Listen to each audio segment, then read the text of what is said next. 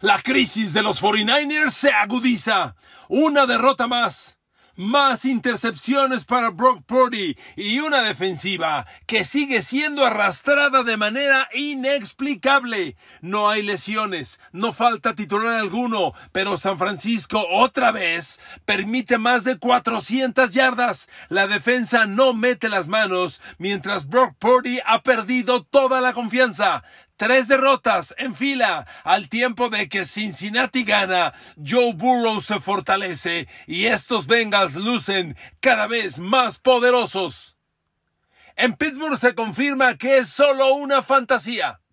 El equipo de récord ganador tiene más puntos en contra que los que ha anotado. Y ayer Jacksonville, un equipo que va en ascenso, derrota contundentemente a los Steelers y también ven a Kenny Pickett salir del partido lesionado junto con Minka Fitzpatrick. El futuro de los Steelers súbitamente se ve incierto.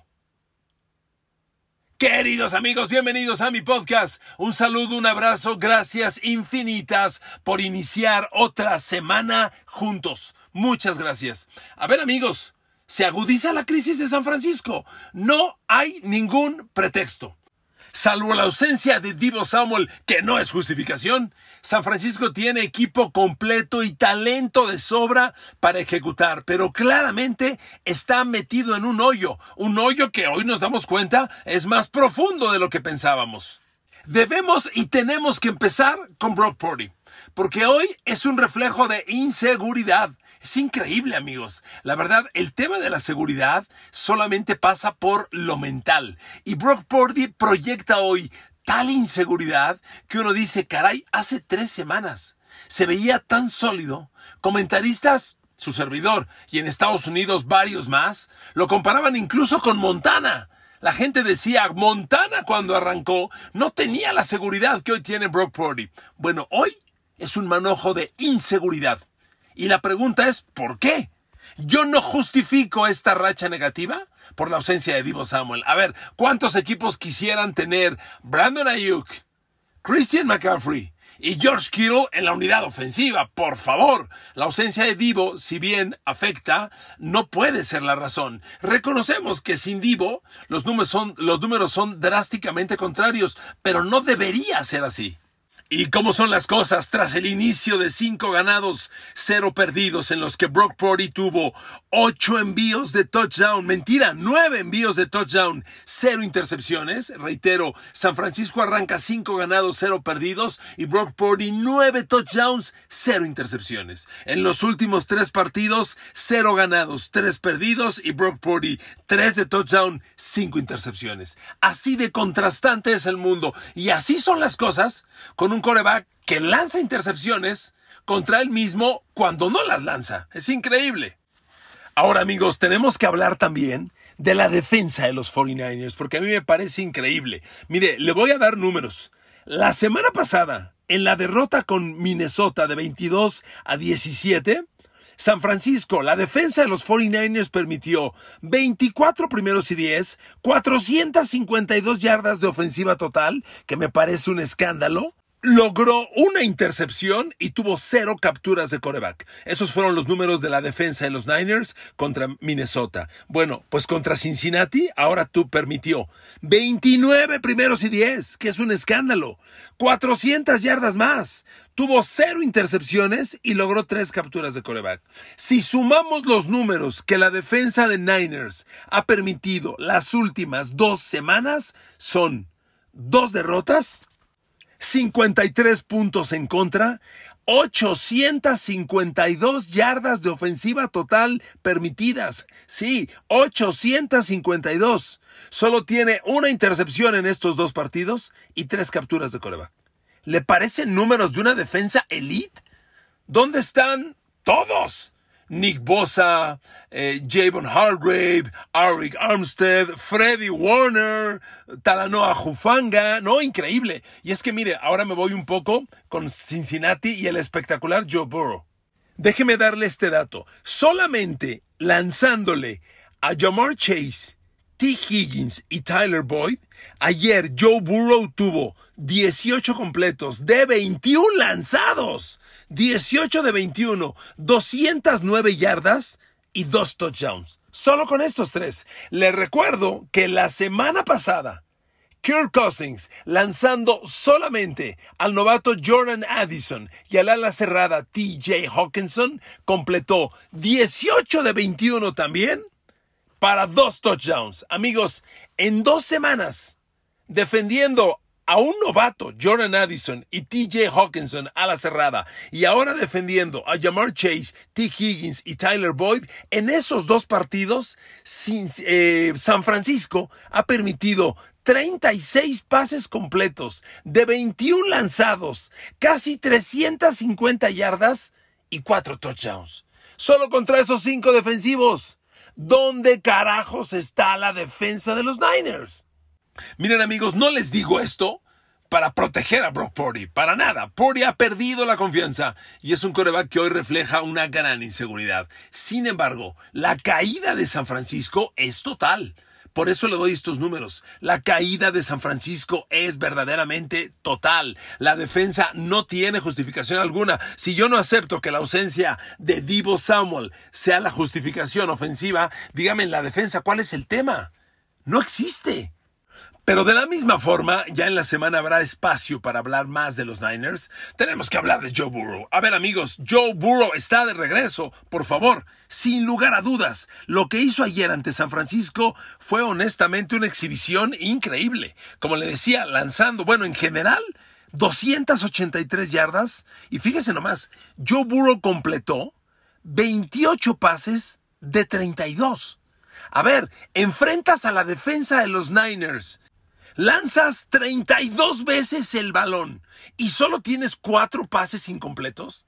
¿Se dan cuenta de la magnitud del dato que les estoy compartiendo? De nuevo, defensa de los Niners, elite, fantástica, llena de playmakers por todos lados. La enfrentas, les lanzas 32 pases en contra y solo tienes cuatro incompletos. Cero intercepciones.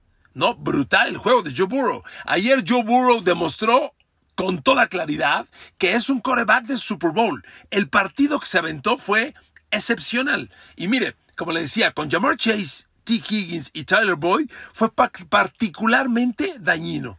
Jamar Chase, 12 lanzados, 10 completos. 100 yardas y un touchdown. T. Higgins, 6 lanzados, 5 completos. 69 yardas. Tyler Boyd, 3 lanzados, 3 completos. ¿Se da cuenta? realmente imparable. Y tengo perfectamente en la mente los números que le mencioné de la semana anterior de Minnesota atacando a la defensa de los Niners con un novato, caray, Jordan Addison. Y no lo digo porque hacerlo menos. Pero los hizo pedazos Jordan Addison y TJ Hawkinson también. Entonces, ¿qué está pasando con la defensa de los Niners? En fin, lo de Bengals es fantástico porque si por si esto fuera poco, la actuación de Joe Burrow corriendo el balón tuvieron 134 yardas. A ver amigos, les recuerdo que el año pasado la gran bronca de Cincinnati era la línea ofensiva. Bueno, hoy esa línea ofensiva bloqueó para Joe Burrow, que pudo lanzar 32 pases, permitió tres capturas de coreback, eh, que es una cifra significativa, tampoco escandalosa, pero bloqueó por carrera, corrieron 27 veces y promediaron 5 yardas por acarreo para otras 134 yardas. Cincinnati casi se fue a la par carreras pases. Tuvo 59 jugadas ofensivas en total.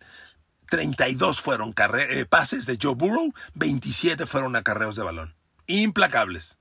Cuando ves el mapa de cómo distribuyó el juego aéreo Joe Burrow, fue fantástico, de verdad, fantástico. Lanzó solo dos pases de más de 20 yardas aire, solo dos, los dos completos. Se fue dos de dos para 50 yardas y un touchdown, obvio sin intercepción. Pases de 10 a 19 yardas aire completa 6 de 7, 6 de 7 para otras 83 yardas, un touchdown sin intercepciones. No, no, fue fantástica su exhibición, de veras, fantástica. Y miren, paralelo le digo, yo el mapa de la distribución de balones de Brock Purdy y en realidad el gran pecado de Purdy, pues obvio, son las intercepciones. Porque yo le digo, completa 22 de 31, 365 yardas, un touchdown. Hombre, es una muy buena actuación. El tema son las dos intercepciones que además las lanza en jugadas consecutivas. Pero bueno, ahí le dejo el dato de Purdy y regreso con Joe Burrow. A ver, este amigo está en ascenso contundente. Le recuerdo que Cincinnati arrancó la temporada cero ganados, dos perdidos, y Cincinnati después de cuatro semanas iba un ganado, tres perdidos. Hoy ha ganado tres partidos en fila, ya tiene récord positivo por primera vez en el año, está 4-3, y en estas, cuatro en estas tres victorias recientes, Joe Burrow trae ocho envíos de touchdown, dos intercepciones. Pero es tal la excelencia la que está jugando el quarterback de Bengals que fíjese el porcentaje de pases completos en estos tres partidos. Ayer contra Niners, como ya le decía, completa 28 de 32. Eso es 87.5 de pases completos. A ver, perdón, no mames. Contra San Francisco, puta, espectacular. Espectacular. Y la semana pasada contra Seattle completó 24 de 35, no tan espectacular, pero 68% de completos. Y la anterior contra Arizona completó 36 de 46 para otro 78%. En las tres victorias consecutivas que trae Cincinnati, Joe Burrow ha completado 87.5, 68.6 y 78.3% de pases completos. Amigos, fantástico, que nadie lo dude. Joe Burrow es quarterback de Super Bowl está de regreso y está jugando a un nivel altísimo. Ok, ahora nos vamos con Pittsburgh, por favor. A ver, amigos Steelers, en la semana hicimos un podcast evaluando opciones. Yo les dije, ¿es sostenible seguir jugando así? Cuando Pittsburgh claramente tiene malos números ofensivos, defensivos, pero da la vuelta en el último cuarto. En el último cuarto, Kenny Pickett de alguna forma le da la vuelta a los partidos. ¿Es sostenible esta estrategia? Por supuesto que no. Pittsburgh fue exhibido ayer por Jacksonville, un equipo que va en ascenso y que está jugando muy buen fútbol americano, pero fíjese el dato con el que arranco. Pittsburgh tiene hoy cuatro ganados, tres perdidos. Está empatado en segundo lugar en la durísima división norte de la americana que lidera Baltimore 6-2, dos victorias más que Pittsburgh. Pittsburgh va 4-3, igual que Cleveland y Cincinnati, pero supera a Cleveland porque ya los derrotó.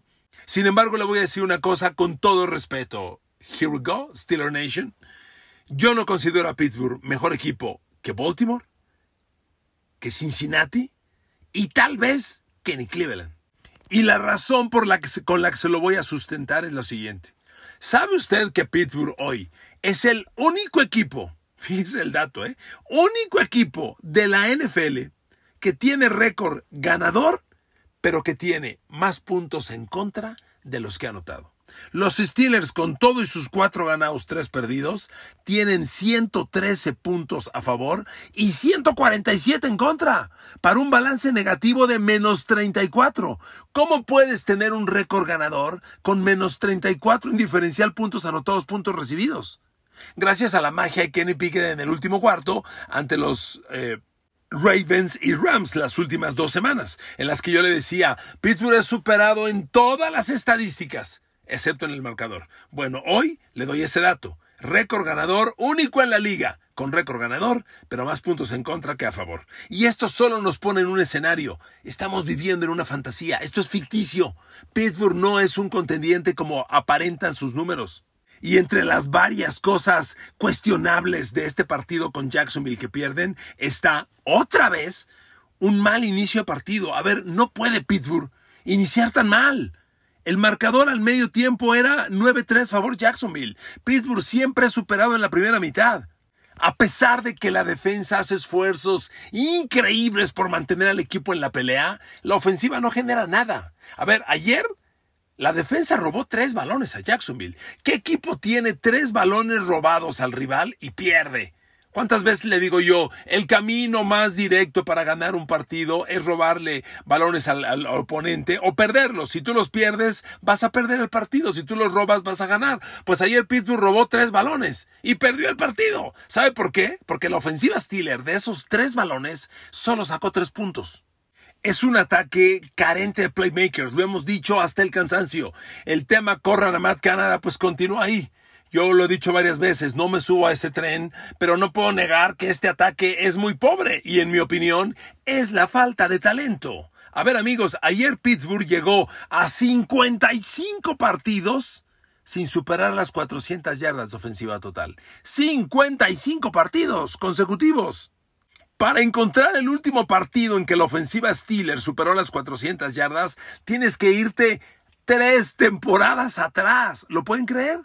Pero como les decía, no puedes arrancar los partidos tan mal. Pittsburgh arrancó el partido y Deontay Johnson tuvo una recepción de touchdown de 75 yardas que se le cayó en las manos. No es posible. No puedes arrancar así. A ver, Deontay Johnson es un receptor que lleva dos temporadas sin conseguir touchdown. Dos. Y aquí tienes un balón en las manos en la primera jugada para un touchdown de 75 yardas y se te cae. En realidad esa jugada es un reflejo de todo lo mal que arranca el ataque de Pittsburgh. Porque imagínese, le doy este otro dato.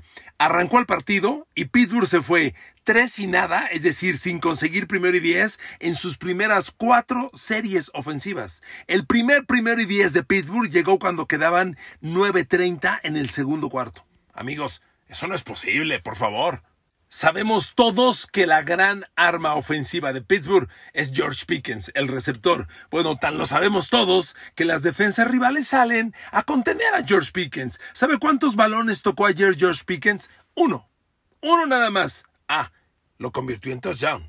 Una recepción de 22 yardas, touchdowns. Le lanzaron cinco pases, solo uno completo. Y es que si no es él, nadie genera nada. Porque Deontay Johnson de las estadísticas tú dirás, bueno, tiene 8 recepciones, 85 yardas. ¿De qué te sirve un jugador así? ¿Movió las cadenas tres veces? Tres primeros y diez en ocho recepciones. No es gran cosa, pero ojo, a Deontay Johnson le lanzaron 14 pases. Capturó 8. ¿Ok? Los números, la producción es muy pobre. Y bueno, y ya no hablemos del juego terrestre. Pittsburgh otra vez promedia menos de 4 yardas por acarreo de balón. Corrió 18 veces, que se me hacen muy pocas. Lanzó 43 pases y, corrió 18 veces. Le acabo de decir que Cincinnati se fue casi 50-50 sobre los Niners. Pittsburgh se va 43 y 18, pero apenas genera 70 yardas, 3.9 por acarreo. ¿Sabe de quiénes tuvieron el acarreo de balón más largo en el partido? Kenny Pickett, una carrera de 10 yardas. Al pobre de Najee Harris, que ya lo están borrando, solo le dieron la pelota 7 veces. Generó 13 yardas. Najee Harris promedió menos de dos yardas por acarreo. Y ahora vámonos a lo también preocupante, la lesión de, de, Kenny Pickett. En este momento no hay claridad de qué tan grave puede ser, pero de inmediato lo consideraron fuera del partido. Y miren, Kenny Pickett es un coreback con talento, en desarrollo, una esperanza para Pittsburgh. Pero cuando yo veo a Mitch Trubisky, hijo, la neta sí, se me retuerce el estómago. No, no puedo entender que Pittsburgh tenga a Trubisky como suplente. Y entra Trubisky a hacerlo de siempre. Dos intercepciones y un touchdown.